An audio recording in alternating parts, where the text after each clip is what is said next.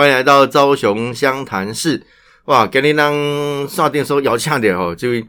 那实在二十几年啊吼，哎，对，二十几年啊，最近拢是招老朋友来开讲的对啦，新朋友啦，像平瑜啦，像陈波伟啊，吼，啊，这位吼较特别，伊甲我诶，咱这个共同好朋友和赵天林委员，啊，对对，哦，大家拢嘿讲现塞了哈，这位是当黄玉山黄律师。大家好，很高兴来参呃小熊的节目。啊，那个哈，这个为什么今天特别邀请这个黄律师来哦？因为啊最近这个钱柜大火啦，嗯哼，哦，啊，这个法律问题哦，我们我们趁这个机会哦，也跟大家做一个沟通。嗯啊，其实我们是和平节目哦，这个灭红记啊节目嗯哼，哦，这嘛有这律师咨询的这这个时间了哈，嗯对对，所以我们电台嘛做很多社会服务。嗯哼，啊，所以我会感觉讲，哎，这边的这事件，好不好？大家知影讲啊，这法律的关系到底是怎么样？嗯哼，因为我登记以来，我拢上这个防灾啦，嗯哼，哦，防灾的这个工课哦，其实不是一触可及，嗯哼，哦，需要很长期的累积。啊，法律面哦，这点嘛非常的重要，哎对，哦，非常重要嘿。其实吼，咱看到钱柜 KTV 的这事件，会想到几啊年前的这个威尔康嗯哼，威尔康大火，嘿，大火吼，啊，迄边哦，这个死伤是足严重的。哎对，嘿哦，甚至这个起调还停止嘿，哦，经过那个那个监察院停止吼，这嘛是这样严重的一个代志了吼。啊，我先简单介绍黄律师啦，哦，大家讲咱两个实在真久二十几年啊，对啊，因为嘿。那他实是真的在熟悉啊。我实在你两岁嘛，所以二十几年，对 对对，我说漏嘴讲大家都熟悉啊。你你是读福大，嘿，我读福大，福大你是这个图资跟资管嘿，对不吼？嘿？这个图资个资管，啊，结果大讲啊，结果啊，图资跟资管管啊，想想要做律师，因为我迄阵是咧后来去电脑公司做资讯安全迄的，啊，看过真侪网络犯罪，嗯想讲哎呀，法律需要了解一下，我才去念交大科法所。哦，嗯嗯，交大科法所我常常去读诶。嘿，对，真侪是讲本来读大学毋是读法律的人，啊，对法律有兴兴趣就去读交大科法所。它是不是也有点像这个学士后法律的这种概念？哎、丢，因为他没有大学部，嗯他全部开研究所，那他分成两组，一个是让法律的人去学科技，嗯一个是让科技的人来学法律。哦，嘿，所以这么科技整合其实非常的流行啊。哎、对对对，哦，我们就讲你一个学门，我都涵盖足侪这种相关的专家会当执行。哎、丢，像我即摆去读迄个正大法法研所所吼嗯，反我是在职专班，阮诚侪同学拢是物医生啦，嗯哼，哦啊会计师啦，嗯哼，哦啊有足侪你讲的科技公司，哦就主科嘛足侪。对，嘿，啊，药师啦，足济。嗯哼，啊，因拢感觉讲吼，啊，因伫工作顶管有碰到相关法律诶问题，嗯哼。啊，所以吼，即摆来再次进修。所以当初是另外一种心情去读诶对啦。对，迄阵我是本来是想讲要研究网络犯罪啊，想讲迄寡人拢真侪科研技人都究研不懂法律究怎么犯罪，还是如何防范犯罪？如何防范犯罪，因为我是做资讯安全，迄阵哦其实我进前的雅虎 Kimo，嗯，啊因来做真侪网络的网络会经过那个还有 email 啊之类的，嗯然后就有一些网络犯罪的行为，嗯嘿，然后想讲要去研研究讲安怎防治，光看技术面还是不够，所以才想去念法律。OK，我安尼诶无简单，你定义讲吼，这个如虎添翼啦，吼，我们问题资管这方面的这些专家，啊嘛伫实务工作顶管吼啊，那你这摆这律师的这类工作上有没有跟科技比较有相关？哎、其实因为我后来主要其实专攻智慧财产权，就是专利，那专利就是跟技术会比较有关系。对，嗯所以那时候主要是以专利法，然后像呃著作权法，就那个呃电脑程式这些有关系。对，不过我后来又有在进修 AI 的部分，嗯人工智慧的部分。OK，所以想说往这方面可以去去进行，对。不过我传统的民刑事的诉讼也都有在处理。是是是嘿，最后当然因为特别来请教这个黄律师后，我得讲一供有关于这个钱柜 KTV 大火相关的法律的后续了哈。那我我知道立马去美国就华盛顿大学念了一个 master 嘛哈。对对对，嘿嗯嗯，，那想要做做个读册，你嘛做到读册呢哈，算是喜欢收集学历了哈。哎，也算是啦。嘿，因为迄阵就感觉讲，因为我主要做专利法嘛，嗯。那觉得专利台湾的法制其实还是主要是从呃美国这边哈，我们去学习美国的一些尤其经验。是这个专利专利智慧财产权部分嗯对。对，那我想说，我之前出了这么多案子，我想去看看美国他们怎么处理的，他们怎么去学习的。嗯，那所以才到美国。那那因为华盛顿大学它的制裁部分还蛮有名的，嗯，嗯所以想说去那边看他们的一些做法。是。嘿。头一想要讲这段，即边啊，这个听众朋友、观众朋友报告讲吼，伊是做有专业的啦，哦做庄家啊，你这样哦，这个涵盖了很多不同的这个学门跟学科哦，这个领域的哦领域。啊，这跨领域其实是这么一个趋势。啊对，哦，而且跨领域的学习也会让大家在本职本业上面的服务会更好。嗯。哦，比如讲这个我这个名义代表他这个法律，哦啊对文静啊好啦，服务案件好，其实拢足大的帮助啦。嗯所以吼，这非常感谢啦吼。那诶，这个大家讲的钱柜吼，这个事件，嗯，伊应该讲大概是分几个层次来看待讲伊的这个法律层面。咱法律层面也当分两部分来看，嗯一部分就是讲这些人他们没有做好这个防火的安全设备，哈，还有刑事上的责任。嗯，那另外一部分是，如果这些受害者他们要去请求赔偿的话，那可能会有民事的责任的部分。嗯哼，那当然，其实还有另外一个比较小的部分是他的，因为受害者不只是顾客嘛，还有包括员工，嗯哼，所以员工的部分他们要去请求，还会有一个所谓的那个呃，那那劳动基准法的部分。嗯嗯嗯嗯嗯，所以咱这摆看讲，诶，对这咱对受害者来讲啦，嗯吼，嗯受害者或受害者家属的角度来看，嗯哼，因即嘛需要去保全来讲，去主动相关的角度，会当争取因上爱大的这个权益。嗯哼。如果是他们要保障他们权益的话，主要就是请求民事的损害赔偿嘛。好嗯嗯嗯那请求损害赔偿的部分，就包含有主要两个法律的依据。好，一个是说像呃，因为他们是消费者，然后进到钱柜这样的空间里面去唱歌，嗯，那但是钱柜呢，它提供的服务呢不符合呢现在的一个科技跟呃专业的安全水准。好，嗯那在这种情况之下，导致他们的家属或他们自己受有损害，这部分可以依照消保法去请求损害赔偿。嗯嗯，那另外，因为他跟钱柜订定这个契约关系嘛，对，在这个契约关系之下呢，呃，钱柜呢，他也没有提供一个安全的环境让他们可以欢唱，嗯。那他们可以依照契约来跟钱柜来求偿。嗯嗯嗯，那这是有跟消费者的部分。是，好那但是对于如果有些人他不是消费者，因为民众很多啦，哈，所以我们不知道，如果有些人呢，他们可能只是假设去找找朋友的，他不是要去唱歌的，嗯，好，那他也在这边受害了，对，那他跟钱柜是没有消费关系的，好，嗯那这种情况之下，他们还是可以求偿，只是他们依据会不太一样，他们就叫做侵权行为。所以，所以我先插一句话：如果我今天要去去主张说我跟他有这个契约关系，嗯我还要举证哦，是不是？是迄、个去唱歌迄个人，对不对？当使用这样的一个权利，还是说我付付钱，我让可以请客的呀？呃，基本上因为这个这个部分的话，到时候就要看，就是说看呃双方怎么去主张啦。不过因为基本上我们可以同时主张契约关系跟侵权行为两个一起主张。嗯，那在法律上，这个叫请求权竞合啦。那你嗯嗯嗯其实他们算请求出来金额其实是一样，只是在法律上依据不同。哦，OK，所以所以基本上没去损害到就因主张的这权益就对了哈。对，所以嘿因为因为通常那种是消费中嘛，哦嗯嗯，嗯。进行中嗯，啊也很难说啊，我是去找朋友啥嘛，对。没啦，去找朋友是小啊，啉一下苦啦，啉一下嘛是有嘿算是消费者啦哈。所以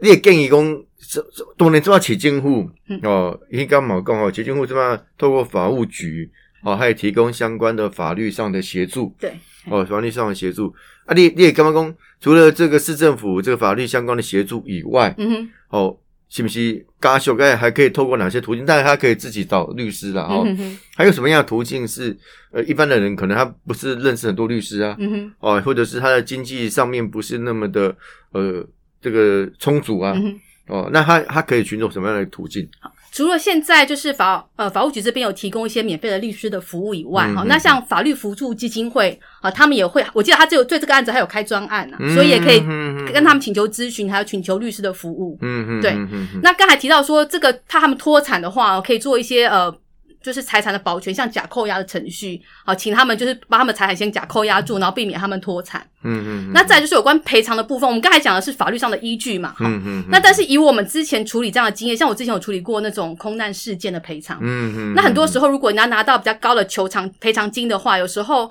透过和解的过程，在谈判的过程当中，嗯可以拿到会比较高的一个赔偿金。嗯嗯，对，那如果进到真正进到法院的时候呢，那个金额的话，就会有一些名名列的可以请求的项目，嗯那这部分金额不见得会比和解的还来得高。是，所以呃，在民事的部分会寻求一个和解的可能性呢。哈，嗯对对，那我问一个实务的问题，就是说、啊，比比比如说他们达成了这个和解的呃这个结果嗯哼，啊，在刑事上面会不会对于钱柜来讲也会比较容易处理？实物上是这样，就是说，如果他们民事可以达成和解，嗯，那也可以得到被害人的一个原谅的话，嗯嗯那刑事当然在量刑上面，吼，法官在量刑上都会通常会给予比较轻的刑度。有些你可能很有诚意，对就是你有有悔悔意这样那种对对，就是你有诚意去解决这个问题。嗯嗯那如果没有办法达成和解的话，那家属不愿原谅他，那当然法官在量刑上就会比较呃从用比较重的刑度来做处罚。诶像我看到哈，他现在有几个是后来呃交保嗯哼，哦，包括这个呃好像防火管理人嗯哼，哦，还有这个好像店长吧，嗯，对，主要副理，嘿对，护理哈，这可能就就是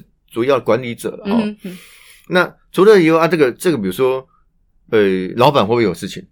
这就要看，因为基基本上哈，在刑事责任棒，它处罚的像有法规主要有两个依据，嗯，嗯一个是有关消防法的部分，嗯嗯另外一部分是刑法。那消防法是说哈，因为他们钱柜是属于这种呃需要去设置这种消防安全设备的一个呃工人使用的一个营业场所。嗯，嗯那这边他的一个管理权人呢，他就应该去维护跟设置这些呃消防管理器材。嗯嗯那如果他们没有去把它做好这些的时候呢，啊、然后呃发生火灾，那导致呢人员死亡的话，他必须要呃负刑事责任，是一年以上七年以下有期徒刑。嗯嗯，那这个他处罚对象就是这个管理权人，那就要看这个管理权人到底是谁。如果说今天呢，虽然大老板呢他是他名义上是老板，但是他事实上是管理不到的，他这边可能是哦当这个呃林森店呢，他是有林森店的管理人的话，那可能处罚对象就会是这个林森店的管理人。嗯嗯，对，嗯那就要看这老板有没有知道。如如果老板下指令叫他们把这些消防设备把它关掉，那大老板就有责任。现在显然看起来，从媒体的报道哦、他们是说、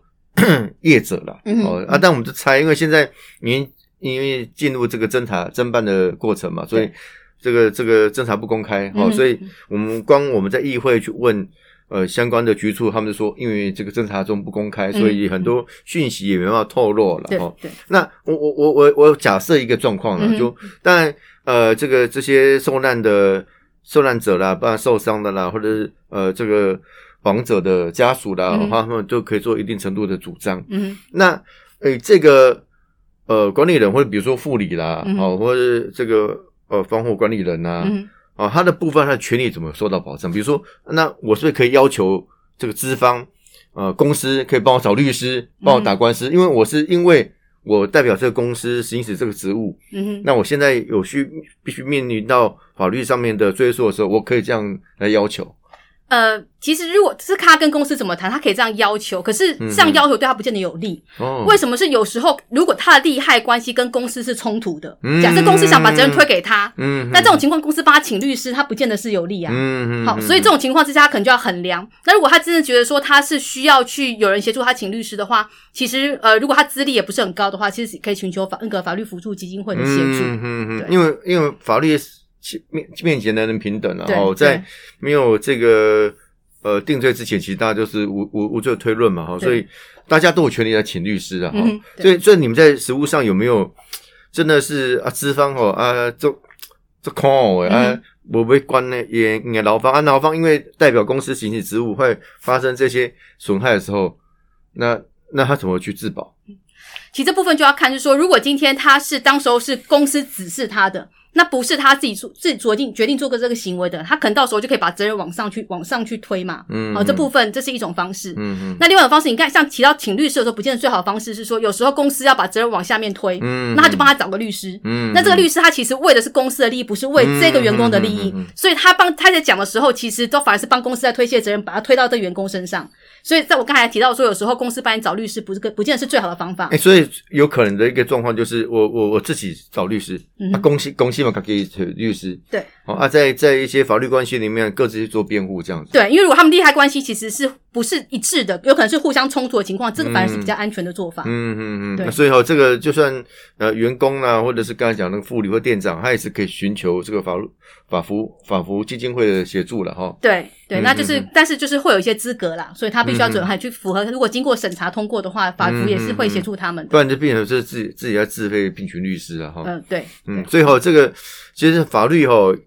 真的是保障哦，保障懂法律的人。嗯，哦，所以千万不要忽略自己的权益哦。那有些还有这个时效性的问题，还有证据保全的问题。对，哦，所以这些东西哦，其实都需要更多这个呃相关的知识来保护我们。哦，所以我各位哈、哦，我刚一辈子要认识三种人呢、一个是律师，一个是医师，还有一个是民意代表。哦对，我今天就就三种，就两种就两种在在现场。那其实啊，我们觉得那些这这个这个伤者或亡者其实是很无辜啦。哦，那也正好是防疫期间，可能人还没去那么多诶。对，哦，万一说那天是大爆满的时候，哇，你看那个会多严重对啊，而且像我们之前在年轻时代，我们也我们也会一起去那个钱柜 KTV 啊！唱歌对啊，对啊，对啊。对，所以现但是在年纪比较大的不会去，有些熬夜会比较会比较困难这样子。啊所以哈、所以呃，反过来讲啊，比如说现在呃，这个市政府有请这个呃这个法务局来做这样的呃义务律师的提供了哈、嗯嗯嗯就是咨询啊各方面，他、可能聘请律师还是要有点费用吧，还是市政府不会帮他们出嘛，对哎、因为市政府搞不好也是当事人之一啊。呃呃，对，不过因为目前市政府他们，因为我其实我自己也是钱柜那个律师团里面的律师啊，哈、嗯嗯嗯，那他们目前是提供，就是对让家者呃家这些家属可以提供，就是呃免费的法律咨询，所以明天下午其实会安排一个咨询。哦，所以你现在也是我们市政府要提供给钱柜这个专案的律师团的律师。对对，OK 对 OK OK 对 OK，那你要这样讲得清楚，不然人家以为你是钱柜的律师。哦，不是，没有哎，对是市政府来来请他来帮忙这些受难者的律师团的律师之一对，了哈。那。目前是呃，我们就是会提供他们一些免费的法律咨询啊、嗯所以他们有什么问题的话，像呃，在这个礼拜五的下午，那他就会让他们来呃家属一起到现场，然后有什么问题的话，就很多位律师，然后提供他们法律咨询。OK，虽然虽然这个黄律师是呃代表市政府来协助这些呃这些家属了哈。嗯，不过我还是问一下，那有没有可能造成国赔的要件？呃，其实这部分的话，呃，我我们要看那还有相关的一些事实需要去理清啦。不过我是有参考，像之前像那时候呃八仙乐园的那个他们的一些案件，嗯对八仙城堡的部分，那这部分后来国赔是都不成立的。嗯嗯，对这些国赔要件其实它有点看起来很简单的，就是公务员行使职务？对那其实要要要达成这个要件也不容易，对不对？对哦，要它还有一些要件要很强，很有要很强的强度来证明这个相关性的哈。对，那目前这个案子还看不太清，因为我们资资料还不够多啦，OK 所以这部分球场可能性、国赔球场可能性高不高，这部分可能还需要评估。了解了哎。解。这类黄律师哦，外外观察因嘛，就要服务服务处的这个律师团的律师啦哈。啊对对，哎，我讲讲爱心，爱很有耐心。我的律师是不太有耐心的，因为哈董暑假哈，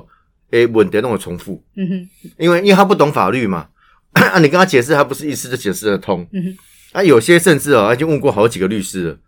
他也希望说从不同律师里面得到不同的答案，那不过答案都会一样呢，差异不大，对对因为专业训练就是如此哈。但是要一个很很有耐心去做咨询，哦，这是需要一一个很要很好的人格特质，够办法才有办法。对，当时你嗯你做你当律师之后，你有发现这样的一个状况吗？因为当事人嘛，对话都不了解啊，其实要阿虎熊耐心给他改水。对其实就是要同理心呐，哈、嗯就是因为我们自己很多对很多专业，其实我们也不懂嘛。像比如说我们对医学不懂，去看医生，如果很问个两句就被医生骂的话，对对，有些医生。有些医生真的没太对不过现在不会，现在我看大部分都现在大部分比较好，因为怕医疗纠纷。是这样的，帮他找律师告你。对，那就是在同理心就想说，他们真的是不懂不了解，所以会尽嗯量试着让他们去了解。那也想说，其实这也是一个呃服务的工作啦。嗯嗯，那这也是我当初念法律的初衷，因为我本来是做资讯的，对那资讯就比较不用不用跟人沟通嘛。那时候就觉得说，好像对社会的贡献比较有限。你其实不会啦，都都后来后来发现不会，对，但是那时候的感觉是这样子，就觉得好像每天想想要跟人群接触的，那第一线好做一些跟温度有关系的。对对，然后那时候觉得每天看着电脑嘛，那同事之间我们甚至都不聊天的，哦，这个嗯那有话要讲的话都是透过那个聊天软体聊天，坐在对面也可以也都是我，们之前一个办公室，大家全部在聊天群组上面聊天，但是都不讲话的，哦，就是科技人是比较就是呃比较呃不善于沟通嘛。OK，对。嗯，那这种情况之下，就会想说，哎，如果是这样，我如果可以有有法律的的一个基础，然后可以多服务一些人群，然后了解到帮助到真正需要的人，那这也是我后来为什么离开昨昨天那个比较呃智慧财产权的领域，那从到走到一般民刑事的领域，因为觉得这边好像会比较能够接触到一般的民众，嗯嗯那比较能够解决一般民众的需求欸。你这样律师职业也好几年了嘛？十几年了，时间哦，步不年纪了。哎，你你有两岁就开始职业，所以哦，哎啊，后来你你做这个律师生涯有没有达到你当时要做律师的初衷？嗯，后半段有，就是我前半段主要都是在呃大的事务所，嗯那就是做智慧财产权是专利诉讼，那服要服务的主要都是大公司。对，那时候觉得说好像跟人群比较远。那你在打了诉讼，你纵使赢了之后呢，其实也是帮一些公司他们在争取他们商业上的利益。可是跟我想要帮助一般民众，想要去解决他们痛苦，呃，这样的这样的初衷会比较远一点。所以后来才会离开大的事务所，那自己出来职业，那希望多多接一些传统的民刑事诉讼。那所以像这次的钱柜的事件，我就觉得哎很荣幸，就是有机会去帮助这些就是真正目前真的很辛苦，然后需要帮助的这些家属。嗯嗯嗯嗯，实在很不容易啊！因为我跟那个黄律师认识这么久，我真的觉得他是一个非常有耐心、非常有爱心的一个人格特质。然后从事这样律师的工作，其实这个人格特质很重要。呃哦，对，但是呃，我觉得这个因为这样子可以让你静下心来听当事人好好讲清楚。嗯嗯，嗯对，那也因为这样，就是我我会觉得说，因为去了解他们，所以你也不会把这个情绪把不要不带回去。嗯好，那甚至我常常会觉得自己很幸运，因为看到别人的辛苦跟痛苦，你就很庆幸说，哎，我的环境可能比他们好一些。嗯那反而这样子会更珍惜现在所拥有的。我我我那个服务处的这个律师咨询是每个礼拜二跟礼拜四啊晚上的七点到九点呢、嗯哦，会不会你上我节目之后，每个都要指名你？你也做播影哎哦，没问题，没问题，因欢迎大家来。因为我看我有时候那个服务处的律师咨询哦，如果忙的时候，哎、真的很像那个诊所挂号一样，我靠摆这些狼哎哈，有时候也是很辛苦了。嗯，对啊，就有有时候还会到十点，我记得从最晚到十点过。是的，对，因为大家来不好意思让大家就是空呃空手而返嘛，对对对，所以就会觉得说一定要把一定要把病人看完。就尽量能够服务了，因为我想说一个机会也不是那么多嘛，哈，嗯那就是有大家有需要的话，就是尽量能够提供大家服务。对啊，这还是很感谢的哈。那不只是黄律师，很多律师在我服务处也做了很多呃协助我们做一些社会服务的工作然后我喜欢感谢哈。啊，这把公灯来这类钱柜这个大火了哈。那像这种这种样态不只是钱柜，但它是个个案。对。好，那那你有没有处理过类似这样的一个，比如说他去一个公众的场合，嗯哼，哦，可能餐厅啊什么什么啊，他权利受损之后，其实你觉得当下最应该要做的哪几样事情？嗯哼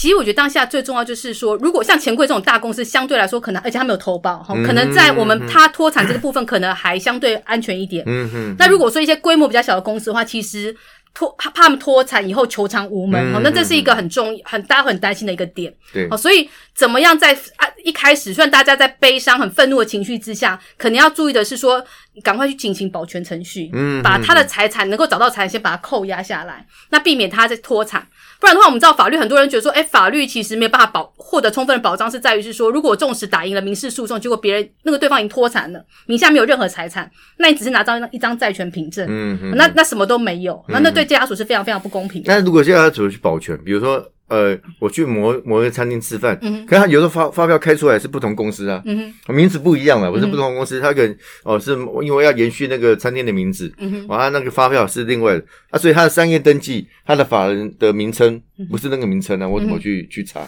那可能就是先去查公司登记资料，嗯，好，从公司登记资料去确认说他的这公司的名称。嗯对，那再来就部分就是说，可能就是我们除了去查他公司资料以外，然后查公司的负责人是谁。嗯好然。后可能请求就是把他们财产先把它扣扣押下来，然后所以我保全说，我如果可以查到，因为我如果知道名字，我去查一下商业登记，我都可以知道他统编嘛，对，对不对？因为你因为我们要把公司或者商业行为当做一个人，嗯，虽然有自然人跟法人嘛，对哈，啊，所以你要告，可能告这个法人，嗯，啊，法人他有代表人，这个代表人可能就要出出出席相关的法律诉讼，对，哦，所以那在一般的这个律师事务所会提供这样的服务吗？就是我我委托你了，嗯你帮我查这家公司，呃，如果是委托律师，他们就要帮你查，因为他一定要找到说今天这个行为要负责行为要赔偿的义务人是谁嘛。嗯嗯，好，然后甚至你要进行呃财产保全的话，保全对象是谁？甚至他们可能扩大保全对象，因为如果说看你们找有连带赔偿责任的话，把负责人一起拉下来，所以不负责人他自己私人财产也能够负责。哦，那这种情况之下的话，就大家会尽量扩大那个保全财产对象，嗯那避免之后求偿无门。哎、但是好像你刚才讲那个，我就觉得想到一个问题哈，就是我们在呃诉诸法人的时候会不会容易公司啦？嗯好、那个嗯公司啊，啊，比如我们各权贵、嗯啊，权贵都有同编啊，或者啥、哦，公公司的代表地址嗯哦，那边寄传票啊啥弄红本，嗯，可是人与人之间就很难，因为有时候我知道这个人，但我不知道他的身份证字号，也不知道他住哪里，嗯。那怎么办？就就要变就要看，就说如果说我今天可以找找到就是这个人，就是我可能知道知道名字嘛，哈，那我们有其他资料。那通常如果我们提起诉讼之后呢，法院会发一个函让我们去查他的户籍资料。哦，对你就有权查户籍。对，法院会发一个哦函让你去查户籍资料。那你去户籍资料的话，你就可以查到他的户籍地址，那他身份证号码。嗯嗯对嗯哦，就是说你可以向法院请求这样的一个一个权利权利义务就对了。呃，因为基本上法院为了要确定说这个呃呃这个文件是合法送达，所以法院基本上都会主动会做这个动作，大部分法院都会主动做这个动作。嗯嗯。那如果没有主动的话，你也可以请求法院这么做。那这是民事的部分。那刑事的部分的话，甚至如果一开始到警察局做笔录的时候，那警察其实他们就可以利用户政系统，他们就是会针对你你这个指定的这个人，他去查他的一个户籍资料。因为公权力介入应该比较没有什么问题啦，嗯警察去查啦，或者是呃检察官、法院去查都比较没有问题。对，像是怕说民民事的部分，我个人的部分，嗯哼。那那这个不会有各自问题吗？就是法院会发函给你之后，你只能拿这个函，然后去去地政机呃户政机关去查到这一个人他的户籍资料，嗯那你要再呈报给法院。嗯，对那但是我就知道他的各自啦。对，但是会不会有人透过这样，我明明跟你没什么事，我故意会告你，然后因为要取得你的资料，但是这个部分你取得各自之后，你还是只能在诉讼上使用，你要你只能提供给法院嘛。如果你之后，因为我们在各自法，它讲的是说你的收集目的收集要合法，然后你的散布要合合法，使用要合法。嗯，所以如果我今天是用这种方式收集是合法收集，因为法院因为这就为诉讼需要，可是你去非法的去使用这样的各自，那一样违反各自法。嗯对，所以这部分还是会有还会有民刑责任的。OK，所以吼这个相关的法律关系哦，就是大家要要理解嗯啊，或者讲我们见面啊，叫我们安弄吼，那这个就很难很难做一些处理对了哈。，像曾经就有人，他就是法院已经判决，然后判决书下来之后呢，他就把整个判决书呢就抛到网络上面，嗯，这不可以吗？因为判决书上面他有那些相对人的个资啊。OK，对，那个资他可能有他身份证号码，可能有他的地址，那这部分他没有任何遮掩，就放在网络上面的时候，就等于是非法散布这个个资，那一样会违反个资法。啊，但是我们现在比如说判决书，不是有些还可以上网去查，但他他会把上网他会把个个资隐，哦还 OK 还把它隐匿掉。OK OK 对对，那所以如果今天不是说大家不能剖判决书，只是说你剖判决书的时候，记得要把对照的个资好把它隐匿掉。嗯那如果你放上各自的话，这是违反各自法的。嗯哼，这要特别注意啊！讲哇，我个人啊，中华裔，要不要我打折啊？讲哦，昭告天下，讲啊，我这这不是我唔对啦，是吧？啊，然后就乱抛，这个也危险。对对，哦这有各自法的问题。那、像目前为止啊，这个因为你也协助市政府来帮忙钱柜这些受受这个受难的家属了哈、那目前的进度到哪里？其实目前的话，就是主要是在就是这个礼拜五的话，那是呃法务局这边会开一个会议，嗯哼，那会由法务局还有这些义务律师哈，大家就一起过来，那就请这个呃来跟家属做一些说明。嗯哼，那也提供这些家属他们免费的法律咨询，那看他们有什么样的问题，我们就可以提供他法律服务。嗯哼哼，这个是对啊，如果呃伤者可能有呃亡者可能有亡者的这个诉求的方向，嗯哼那受伤的人呢？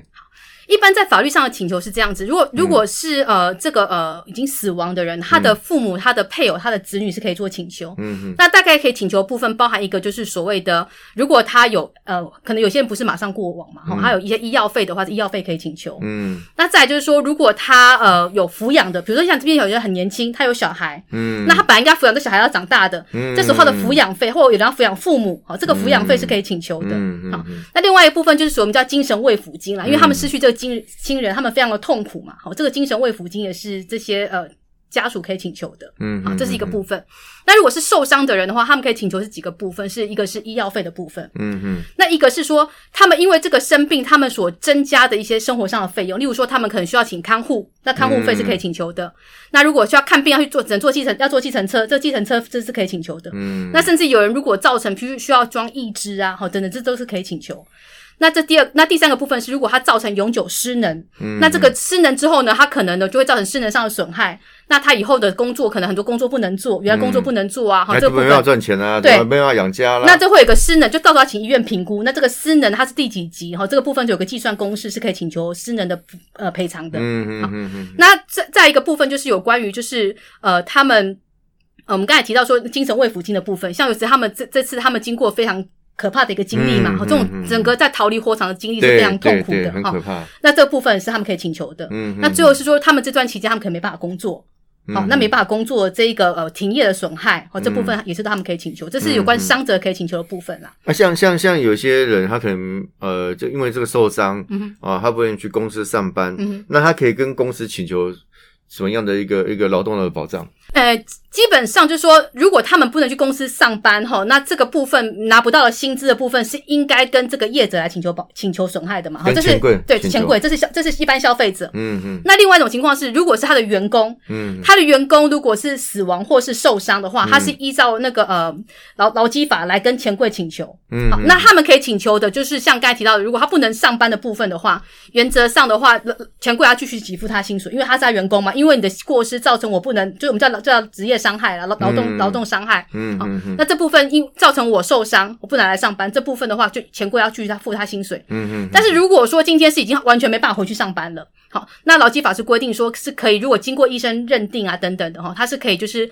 用用用他的那个平均薪资哈，给他给付他四十个月，嗯然后作为他的一个呃之后不能来工作的一个薪资。哦 OK，了解。那说如果是钱柜的员工，他的对照就跟公司直接对了哈。。对，那如果是一般的消费者嗯哼啊，他今天因为这个受伤或者是怎样的关系，他没办法去上班，那公司也有可能支遣他，因为他没办法提供他的劳务嗯哼的的的提供嘛哈对。那这样的损失就应该由钱柜钱柜来负责，对他就是找钱钱柜负损害赔偿。嗯嗯嗯，哦，所以这这这这这这段有点关键了，因为事情已经发生了，后续很多呃，我们认为呃责任的的归属啦，哦，未来有关于这个管理的呃制度的改善呐、等等，嗯现在大家都提出很多的层面了哈、嗯但对于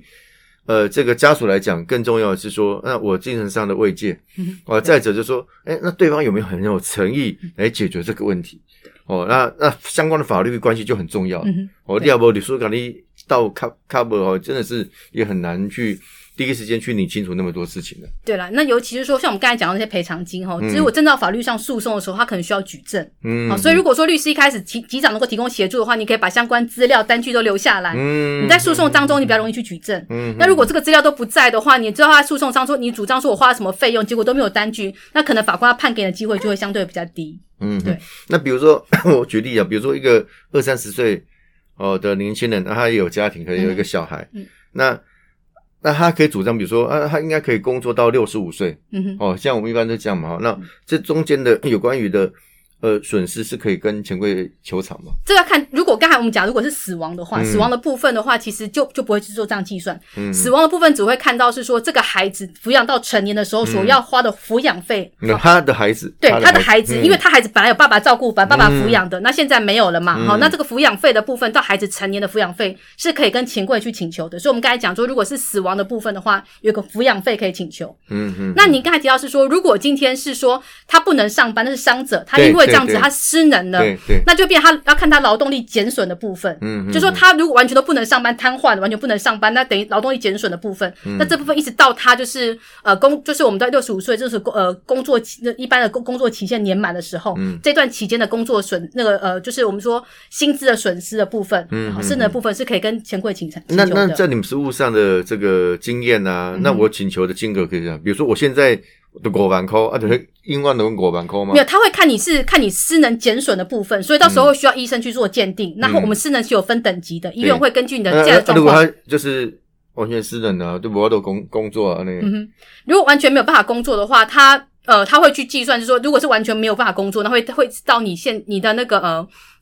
工作可以工作，就六十五年哈，都嗯六十五岁60嗯这段期间，那这个部分的话，薪水的部分是不是用五万块合计？其实不一定，不一定不一定是用你现在的薪水，那有可能是用一般平均的薪资去计算。嗯嗯，所以呢，这个计算方式也很多元然后。对，要看你主张的一个状况。那呃，最后面裁定的也会有依据社会的一个正常现象去裁定嘛。对对，法院还会就是就是主主要会看法官这边，就是看你的举证啊，嗯好然后有嗯法官去去做最后的一个金额的计算。是哈。对，那跟你说电说后门的，谢谢我们黄玉章黄律师啊，哈，光来讲这讲黄奕，呃，希望下次还有机会来上我们的节目，嗯因为、哦、这个法律层面哦，其实关系到每一个人的生活哦，因为每没有每你每个人可以选择不告人，但是你很难选择不被告。